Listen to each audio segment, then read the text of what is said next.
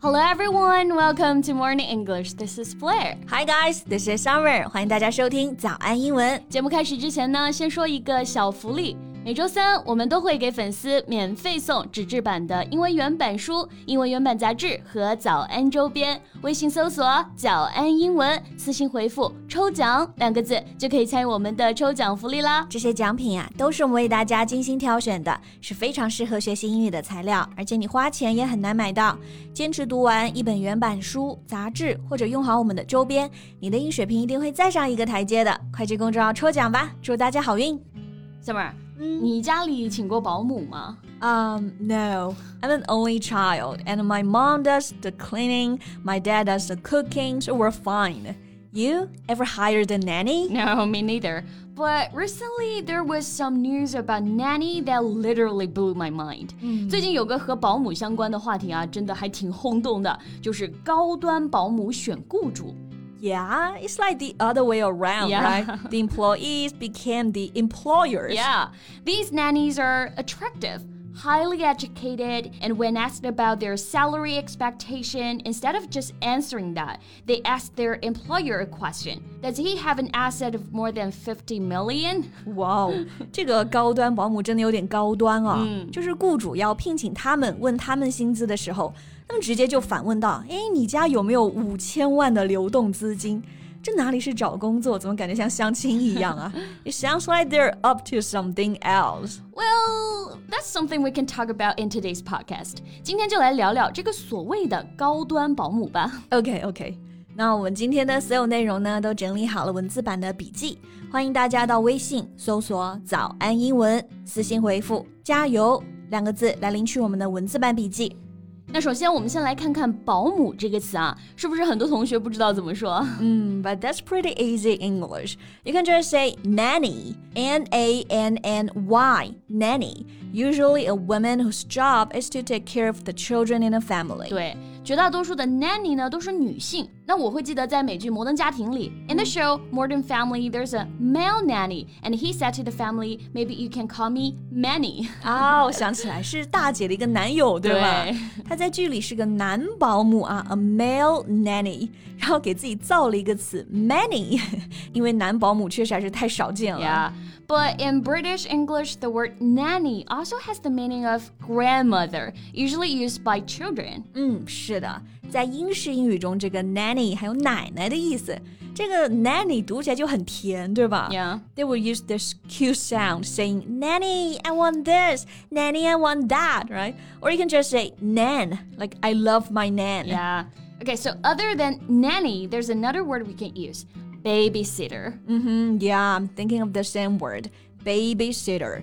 这个词一听就是跟小孩相关，意思就是呢，专门照看小孩的保姆。Yes, a person who takes care of babies or children where their parents are away from home and is usually paid to do this. 嗯。比如说像现在这种双职工的家庭，家里一般都要请人照看小孩啊。A family of two working parents usually need to find a babysitter to look after their kid.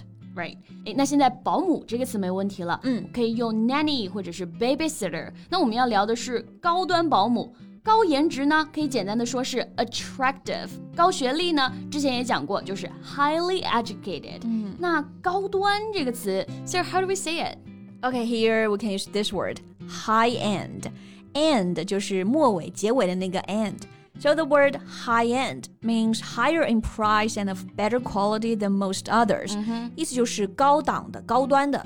一般呢是形容物品，但这里也可以形容这个职业。所以高端保姆就是 high end nanny。Yeah，我这里还找了个网上对这个职业的定义啊。So a high end nanny fulfills child care duties for a celebrity or wealthy high profile individual who wants more than routine babysitting duties. 嗯。刚刚这里还可以复习到 babysitting，yeah，这个就是做名词，表示照顾小孩这件事。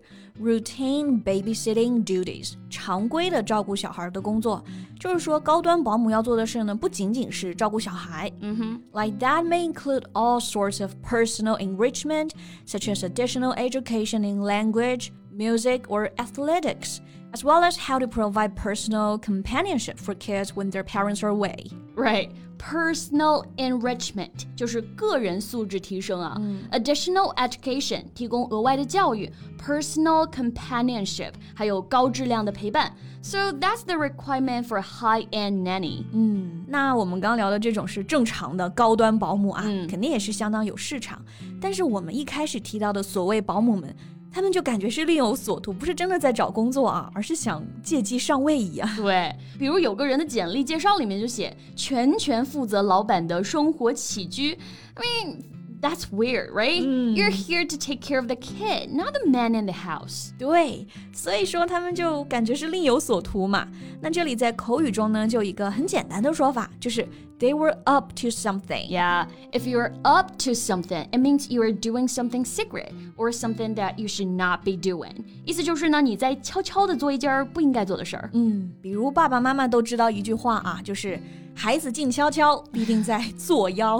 So here you can say the children are very quiet. I wonder what they're up to. 还有一个常见的搭配是 up to no good，就是没做什么好事儿。比如说，我总觉得他在做什么坏事。I always suspected that he was up to no good. 对。 然后关于这些所谓的高端保姆，就还有网友评论，就说这些女生就是想走捷径啊。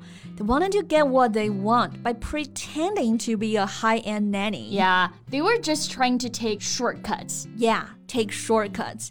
这个词组的意思就是走捷径了。shortcut，你从一个更短的地方切过来，那不就是近路捷径？嗯，这里的 shortcut 你可以写在一起，也可以分成两个词写。比如我回家知道一条小路啊，经常抄近道，就是 I often take a shortcut home。嗯，那引申出来呢，说做一件事情的快捷方法、捷径，就可以是 shortcut to or for。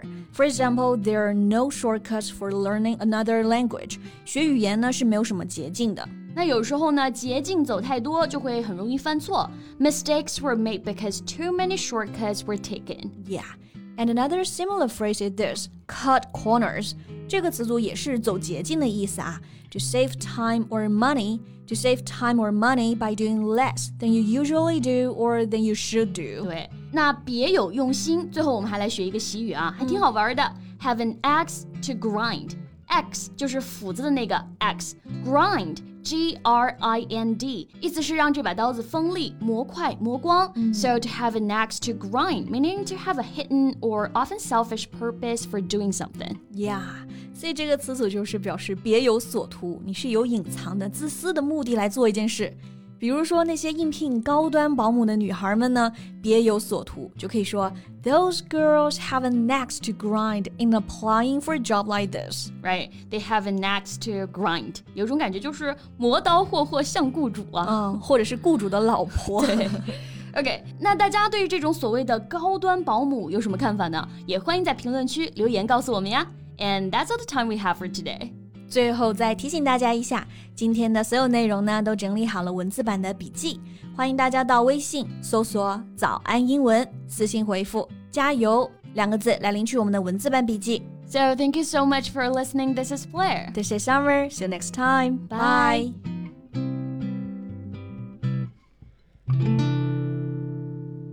This podcast is from Morning English. 学口语就来早安英文。